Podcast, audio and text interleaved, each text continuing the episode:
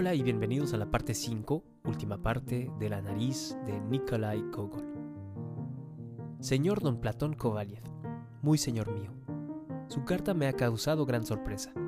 Confieso que no esperaba semejante cosa por su parte, y aún menos en cuanto está relacionado con estos reproches injustificados.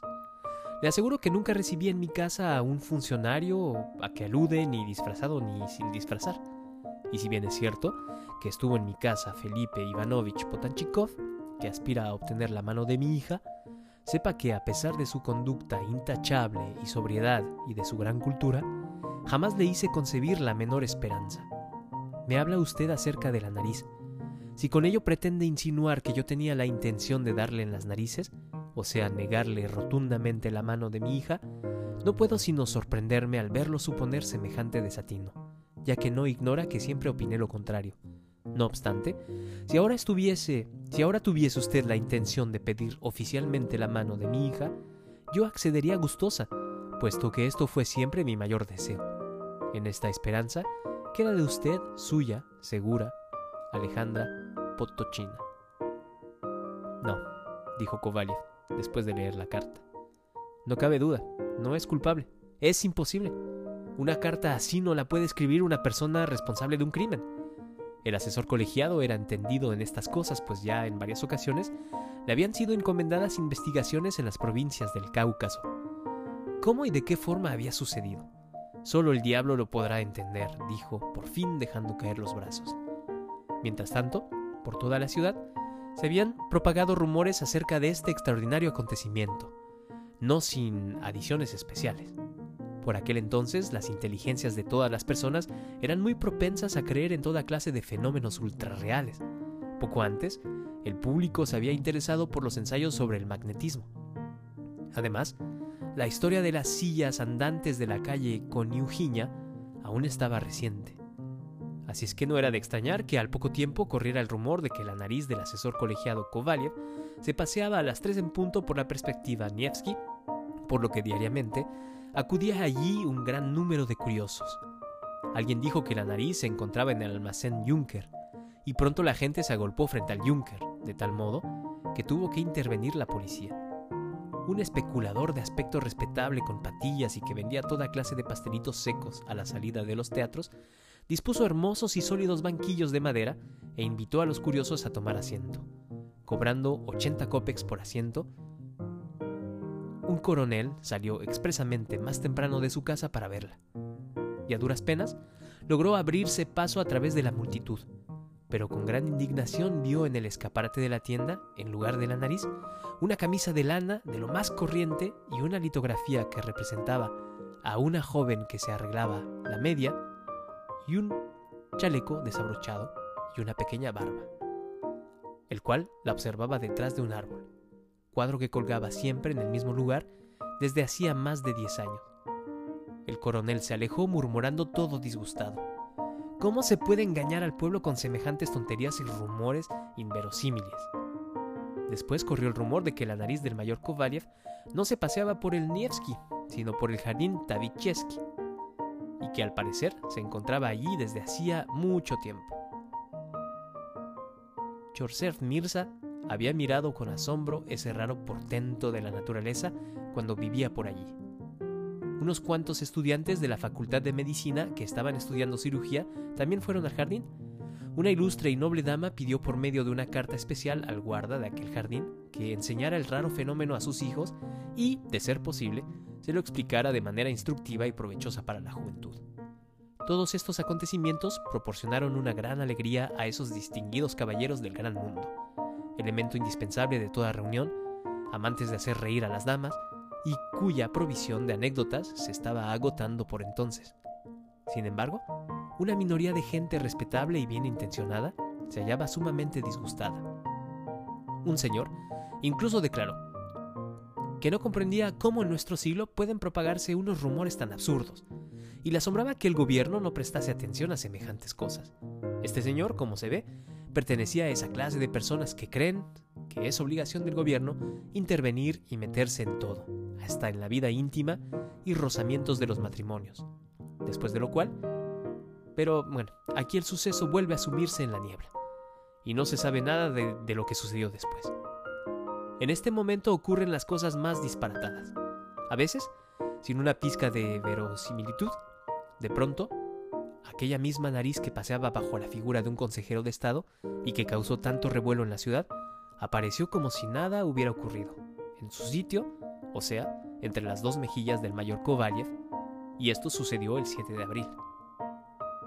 Por la mañana, al despertarse miró como por, casualidad al espejo y vio reflejada en él su nariz.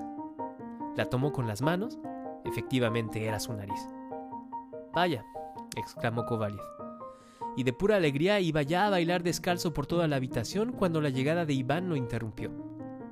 Mandó enseguida que le trajeran agua para lavarse y mientras se lavaba, volvió a mirarse en el espejo. Sí, ahí estaba su nariz. Se frotó con la toalla y nuevamente se contempló en el espejo. La nariz seguía ahí. Mira, Iván, parece que tengo un grano en la nariz, dijo pensando para sí. Sería horrible si ahora Iván me dijera, no señor, no solo no tiene grano, sino que tampoco tiene nariz. Pero Iván contestó, no veo ningún grano, tiene la nariz completamente limpia. Está bien, qué demonios, murmuró para sí el mayor y chasqueó los dedos. En aquel momento asomó por la puerta la cabeza del barbero Iván Yakovlevich, tímido como un gato al que acaban de pegar por haber robado un pedazo de cebo. Ante todo, dime si tienes limpias las manos, gritó Kovaliev desde lejos. Están limpias. Mientes. Sí, por Dios, las tengo limpias. Bueno, pórtate con cuidado. Kovaliev se sentó. Iván Yakovlevich le tapó con una servilleta y en un momento, con ayuda de la brocha, convirtió toda su barba y parte de las mejillas en una crema semejante a la que se suele servir en las fiestas onomásticas de los comerciantes. Vaya, se dijo a sí mismo Iván Yakovlevich tras haber mirado la nariz y luego inclinó la cabeza y la miró de lado. Vaya, aquí está. ¿Quién lo hubiera pensado? Prosiguió él, y se estuvo un buen rato mirando la nariz. Por último, con toda la dulzura y cuidado de que era capaz, alzó los dedos para tomar la nariz por la punta, tal era el sistema de Iván Yakovlevich. ¡Eh! ¡Con cuidado! gritó Kovaliev. Iván Yakovlevich dejó caer las manos, quedándose todo azorado y confuso, como nunca jamás había estado en su vida. Por fin, con sumo cuidado empezó a cosquillarle la barbilla con la navaja, y aunque para él no resultaba cómodo ni fácil afeitar sin sostener el órgano del olfato, sin embargo, apoyando su áspero pulgar en la mejilla y en la mandíbula inferior, acabó por vencer todas las dificultades y le afeitó. Cuando hubo terminado, Kovaliev se vistió deprisa, tomó un coche y se fue directamente a una confitería. Apenas entró, dijo en voz alta: ¡Eh, chico! Una taza de chocolate y al mismo tiempo se acercó al espejo. La nariz seguía ahí. Se volvió atrás muy alegre y entornando un poco los ojos miró con expresión un tanto satírica a dos militares, uno de los cuales tenía una nariz no más grande que un botón de chaleco. Después fue a la Cancillería del departamento, en el que había solicitado el supuesto el puesto de vicegobernador, o acaso, de no poder alcanzar este, el de ejecutor. Al pasar por la sala de espera echó una mirada al espejo, la nariz seguía en su sitio, luego fue a ver a otro asesor colegiado o mayor, muy guasón, a cuyas observaciones mordaces solía contestar diciendo, bueno, ya sé que eres tú un sabiondo y un pedante. Durante el camino pensaba, si el mayor no revienta de risa al verme, es un signo evidente de que no está su mujer. Pero el asesor colegiado no dijo nada. Bien, bien, qué diablo, pensó Kovaliev para sus adentros. Por el camino encontró a la señora Potochina, con su hija, la saludó y fue acogido con exclamaciones de alegría, por tanto todo estaba bien y no tenía ningún defecto. Se estuvo charlando con ellas un buen rato y sacó adrede delante de ella su tabaquera, tardando mucho tiempo en llenarse los orificios de la nariz, diciendo para sí, aquí la tenéis, mujeres, sois tontas, más tontas que las gallinas. En cuanto a tu hija, no tengo la menor intención de casarme con ella, así, par amour que se habrá creído. Y desde entonces el mayor Kovaliev se dejó ver como si nada hubiera ocurrido en la perspectiva Nievsky, en los teatros y en todos los sitios. Y también la nariz, como si nada hubiera ocurrido, seguía fija en su rostro sin dejar siquiera entrever que había semejante escapatoria. después de lo cual se veía siempre al mayor Kovaliev de buen humor, sonriente, persiguiendo sin excepción a todas las mujeres bonitas. En cierta ocasión hasta se lo vio ante un puesto en el Lostinidvor, comprando un cordón de una condecoración, sin saber con qué motivo, pues no era caballero de ninguna orden. Y he aquí la historia que sucedió en la capital septentrional de nuestro gran imperio. Solo ahora, después de reflexionar sobre todo esto, vemos que hay mucho de inverosímil, sin hablar de lo extraño de la desaparición sobrenatural de la nariz y su aparición en diferentes lugares bajo la figura de consejero de Estado. ¿Cómo pudo Kovaliev no comprender que era imposible buscar la nariz por medio de un aviso en el diario?